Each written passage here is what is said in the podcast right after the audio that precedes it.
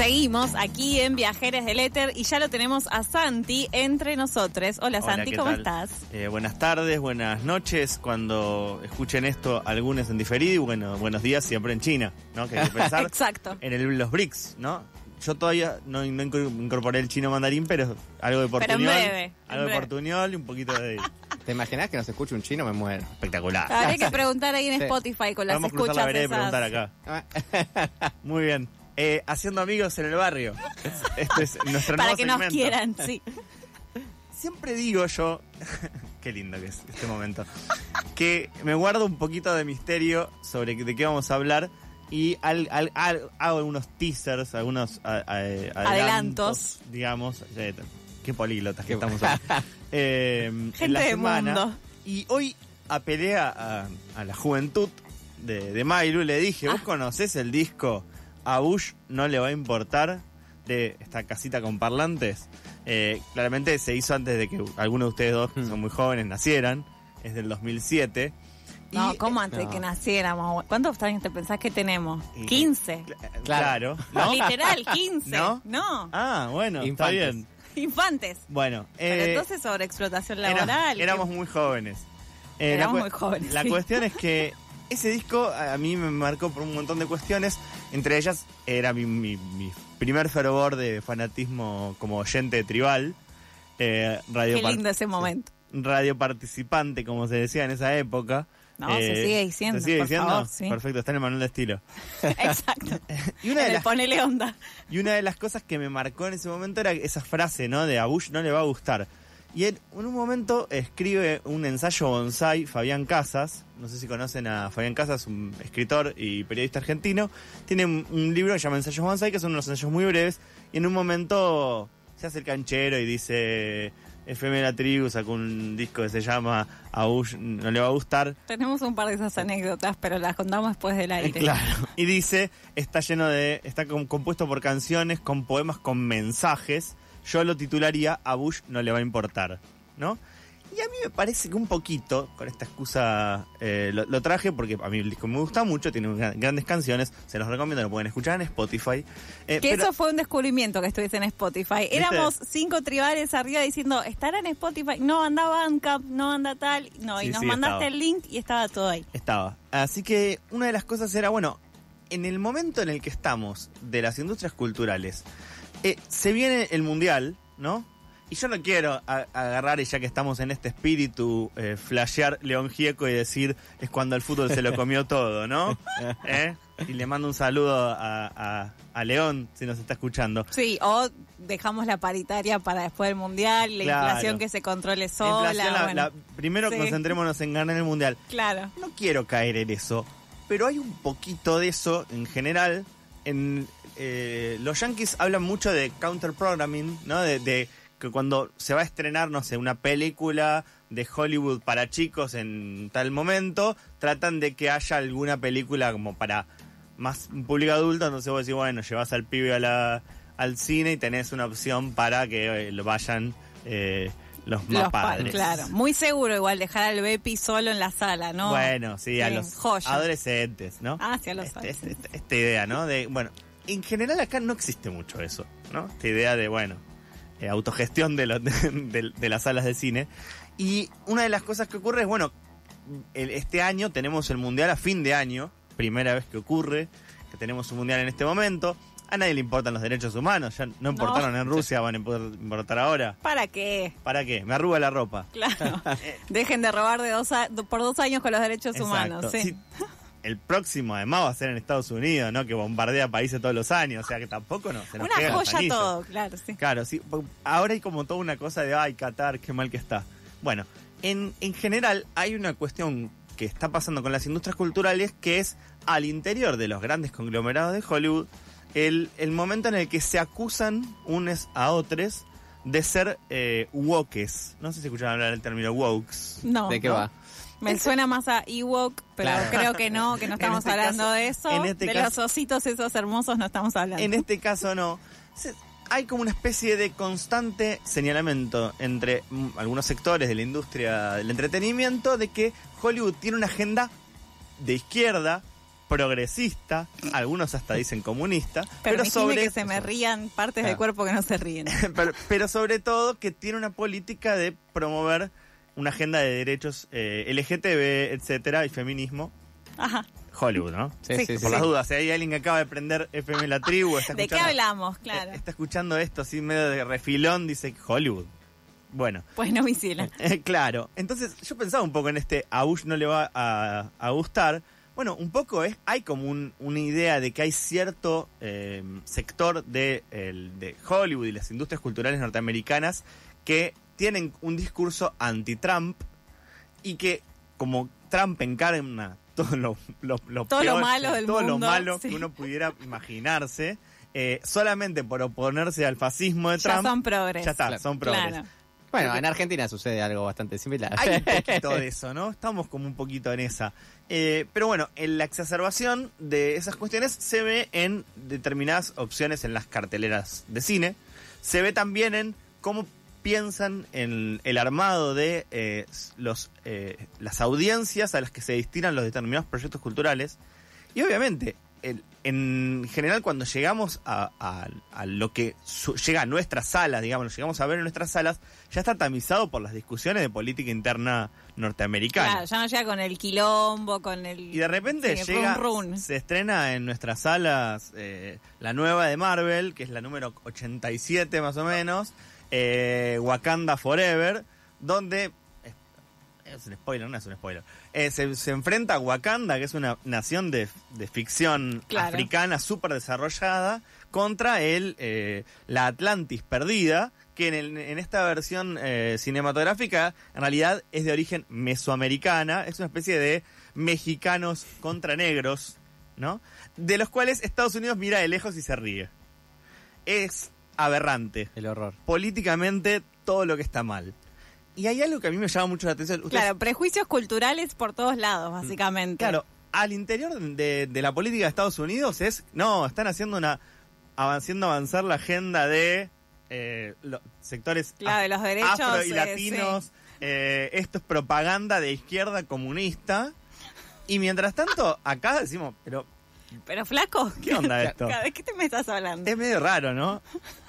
A, nosotros como latinoamericanos nos da un poco de cringe. Ya que Claro. queremos, hoy estamos ya que nos muy- hacemos los jóvenes. Claro. vale, sí. Eh, Nos da un poco de cringe, porque vos decís, eh, eso no sé si es exactamente lo que pensamos.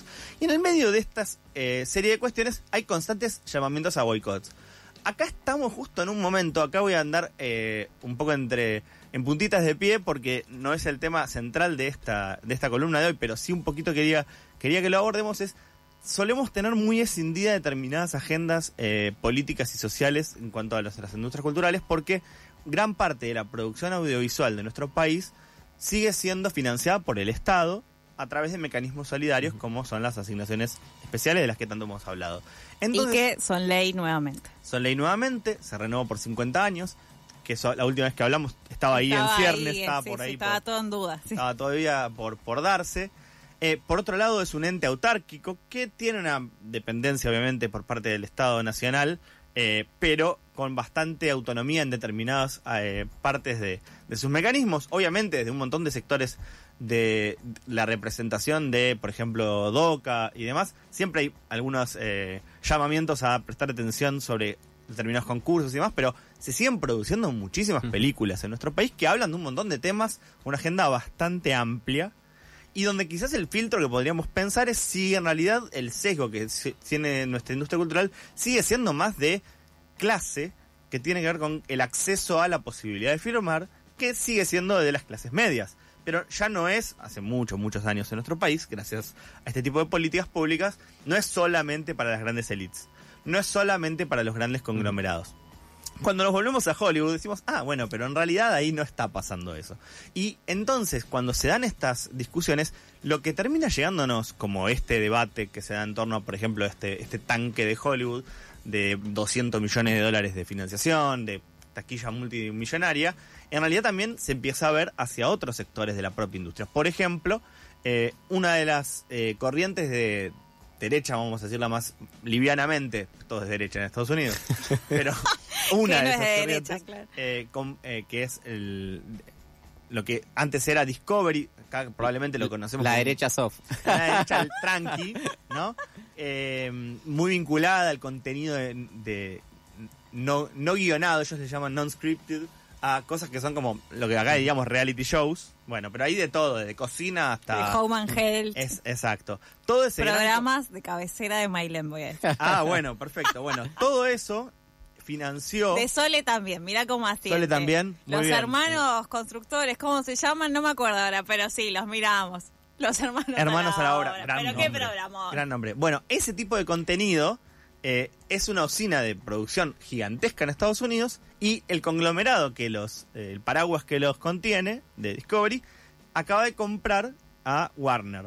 Entonces eso va a traer un montón de Uf. cuestiones. Por ejemplo, dijeron, uy, tenemos que hacer Me una, suena monopolio, Sí. no una sé. serie me de, suena. Tenemos que hacer una serie de despidos y de achique porque la verdad que ahora que somos la, un, mon- un gran conglomerado que se juntó tenemos un montón de gente que es la misma teníamos no sé un CM para las redes sociales que quede uno en vez de dos bueno ya que estamos hay que cerrar cosas cerremos el programa de escritura no que becaba a eh, mujeres disidencias eh, Joya, ¿no? Claro, se corta que- por que lo se que quieren formar se para, sobra en el mundo. para sí. insertarse al mundo laboral que siempre fueron postergadas. Entonces tenemos que eh, recortar, recortemos por acá. Bueno, eso también lo que empieza a pasar es que la agenda que solemos ver a partir de los productos trae un montón de discusiones de política interior que a nosotros nunca nos enteramos y que solamente nos llegan. Entonces también empieza a pasar que, bueno, cuando se, se acerca, por ejemplo, el Mundial, yo lo primero que pensé es, claro, el mundo se paraliza. Todo el mundo va a estar Mirando eso. mirando sí. esto, nadie va a estar haciendo otra cosa. Y los yankees dijeron, ¿eh? ¿Qué? Claro, los yankees. No. Fútbol. Está bien, le estamos dando un poquito más de bola, porque bueno, qué sé yo, pusimos guita ahí, pero ta- tampoco tanto, ¿no? Eh, si uno mira más la cartelera inglesa, tanto, no, no me hablé de nada. ¿eh? Claro. Eh, no quiero nada que no sea con lío, cantan. No, bueno, están en esa, están en ese mood, pero en versión inglesa. Eh, los yankees no. Entonces van a seguir saliendo películas, siguen estas cuestiones. Y por otro lado, tenemos un- fenómenos acá que para mí son un poquito inexplicables. Eh, no- esto no lo pregunté la vez pasada, pero acaba de, de terminar una serie de 10 River de Coldplay, ¿no? Sí. ¿Alguien de acá fue a, la- a Coldplay? Acá. Alguien que no lo confesó en su Tenemos, momento y muy saltó bien. así, la bien, no, viste, no, no, medio... porque eh, empieza a pasar que cada vez uno conoce a alguien, ¿no? Es como eh, cuando yo era chico todos te decían, yo estuve el día que debutó Maradona, y vos decís, pero si el estadio que tiene Claro. no entran 500.000 personas. Capaz estaban en la puerta. Claro, eh, entonces de repente... Lo vi llegar en la combi, era la, Sí. la frase que Exact- tendrían que haberte dicho. Exactamente. Bueno, ¿estás al tanto de que se transmitió en vivo en cines? No, no tenía ese datazo. Bueno, es que es tremendo. Eh, En yo- cines. Claro, yo dije, bueno, 10 shows en la cancha de River, es un montón de gente, no sé, suele son más o menos 60.000 personas, más o menos. 65.000, Se- 70.000. O sea, estamos hablando de 600.000 personas que fueron a ver a Coldplay. Siempre alguno podrá haber ido dos veces, pero digo, en general no, no creo. Con ¿no? mucho billuyo de- ahí dando vueltas. Mucha gente. O sea, evidentemente No, que convocan, eso está claro. o sea, Convocan. no entendemos en general bien por qué, cómo, hay un montón cuándo, de, cosas. hay un montón de, De cosas preguntas. de esas sí, que, que van a venir. Pero para mí, eh, entiendo el ir a verlos. ¿no? O sea, te gusta una banda, la vas a ver. Perfecto. Incluso el, a mí la, la- el- la música en los estadios, ya estoy muy mayor, ya me cansa, se escucha medio feo, viene el viento, te, te corre un- al- al- a los bajos para algún lado, ya me, me empieza a poner nervioso. En vos te pasó algo de eso, En vi una pasó, crítica, sí. ¿no? Sí, medio de gestorio. No, no, no, lo no. que has dicho, me parece. No, pero, puedo, no puedo bardear a porque lo, lo amamos, pero... pero hay críticas, hay poco, críticas. Se escuchaba poquito. Pero bueno, la experiencia, ¿no? Esa parte. Ahora ir a verlo al cine, Rarísimo. Raro. lo que está pasando Rarísimo, en, sí. En un tu país, estadio, digo, no es que está viendo. Hay grabaciones de, de recitales en lugares y vos decís, bueno, Sí, Si te lo no pones estás de viendo de. Wembley de Queen, claro. eh, Remasterizado, uy, apareció una claro. grabación de Woodstock. eh. En HD, perfecto. Joya, vamos, sí. vamos a escucharlo porque están todos muertos. No, acá esto ocurrió. Eh, ¿Cuántas personas fueron a ver eh, esto a los cines? Que tuvo nada más que dos funciones, ¿no? Dos de los shows el vier- del viernes 28 y el sábado 29 fueron eh, transmitidos. ¿Cuántas? 40.000 personas. Según estimaciones de ¿A Ultracine, que es un- uno de los sitios que cubre la- el, el tema de taquilla y demás, en- son casi 100 millones de pesos de es una recaudación. locura. Tranqui, ¿no? No sé cómo, en, qué bolsa 40 se llevó lucas de la- personas me parece un montón ya. 40.000 Dos días personas al cine para y- ver algo que sucedía, no sé a cuántas cuadras. No, es la importa. recaudación de la recaudación, o Y sea. 100 palos, o sea, 100 palos pesos, ¿no? Sí. No sé Sí. al final cuánto se llevó Chris Martin en, en- en- en oro, ¿no? En, en- en divisas fuertes. Pero bueno, claro, y ahí apareció un fenómeno interesante. Bueno, en general acá tenemos un, un uso de las salas de cine y que, que es muy limitado a esto. Está pensado para mega eventos que vienen de otro lado. Esta es una de las primeras veces que se utiliza esta tecnología. Hay muy pocas en el país que están preparadas para eso, para recibir una transmisión en tiempo real. Se viene un poquito algo de eso en, lo que sigue, porque por ejemplo vos me decís, bueno, una, el del, el del Hoyts Unicenter, que encima vendió ca- 15.000 entradas, está a metros de... Sí, a, metros, a pero no de mucha distancia de, claro, Digamos, de River. Distinto que me digas, bueno, en Rosario o en Neuquén, Claro, bueno, bueno. sí, viajar, sí. Te entiendo. etcétera, me, Vaya y pare- pase, me sí. parece un poco más entendible. Pero lo de, lo de ese tipo de lugares es una locura. Y me, me lleva otra vez a, a la pregunta que siempre solemos tener acá. Bueno, ¿cómo se arman las agendas de los debates y demás? Vemos los debates de, de la política interior norteamericana reflejada en las taquillas de cine y no terminamos de entender a veces qué es lo que nos llega y qué es un fenómeno no. Y a veces lo que acá es un fenómeno no suele serlo en otro lado, ¿no? El mejor ejemplo de ello siempre fueron los Ramones, ¿no? que acá siempre fueron lo más grande que hay. Muy y en el resto del mu- bienvenidos, Y en el claro. resto del mundo, bueno, ahora serían los Hosen capaz. Pero como que en el resto del mundo van y tocan en algún lugar más o menos chico y acá hacían River. Bueno, un poco nos empieza a pasar eso con algunas de las producciones, digo, la- el fervor que hubo por Coldplay también. A veces por contenido musical, a veces por un poco de cipallismo y de, agenda eh, política norteamericana, digo. eh, y también hay un, para mí un fenómeno que nos que nos tendría que empezar a llamar la atención, que es, veníamos hablando durante muchos de, de estos encuentros también, que se estrenaban cerca de 200 películas argentinas por año, que parte del, del músculo que tenía nuestro cine era que a partir de los, los tanques de Hollywood se podía hacer un trasvasamiento de recursos para producir cine nacional. En lo que va de este año, se estrenaron 35 películas. Noviembre, argentinas. ya estamos cerrando. Noviembre. La mitad son de Suar. Eh, claro. Y en todas está Suar, Darino eh, Peretti. eh, o Peretti. Es que como el PRODE, digamos. Alguno de los, de los Alguno tres. le vas a pegar, claro. Y, y una de las cosas más llamativas de esto que es que además, em, salvo una, que es justamente Argentina en 1985, y eh, que tiene más de un millón de espectadores, y 30 noches con mi ex, que allá hablamos varias veces acá, tiene más o menos 800 mil, la mayoría no llegan a tener eh, 50 mil espectadores, a veces menos. O sea, la mayoría de las películas argentinas que se producen en nuestro país, te diría que casi el 90% no llegan a meter la cantidad de gente que metió Coldplay en un cine en un fin de semana. Son datos que también están buenos para tener en cuenta. Y la última también es, acaba de pasar el Festival de Cine de Mar del Plata. Es un festival clase A, del que seguramente se va a ocupar eh, Blas Martin en, en otros, eh, en otros programas de la tribu, así que hablé con Blas y no me voy, no me voy a pisar. Eh, entre cinófilos no nos pisamos el pochoclo. No, y aparte acá tenemos a Romy Veral. Sí. También. Entonces, una de las cosas es que ahí pasaron 18.000 personas a ver películas que después probablemente no vas a encontrar ni siquiera en, lado. plataformas. Hay algo raro ahí. Tenemos que pensar un poquito el sistema de cines, porque tenemos la capacidad técnica para proyectar un recital en vivo, pero no tenemos espacio en nuestras salas para proyectar Nuestro películas de nuestro propio cine. Eh, la cuota de pantalla es una de las deudas para mí del, del cine argentino para los próximos eh, años por venir. Y además, eh, un pequeño temita que dejo ahí plantado, que probablemente sea con lo que cerremos el año, es cuánto hay de vínculo entre las industrias culturales de nuestro país, entre, por ejemplo, la literatura y las historietas con la- el, el mundo audiovisual.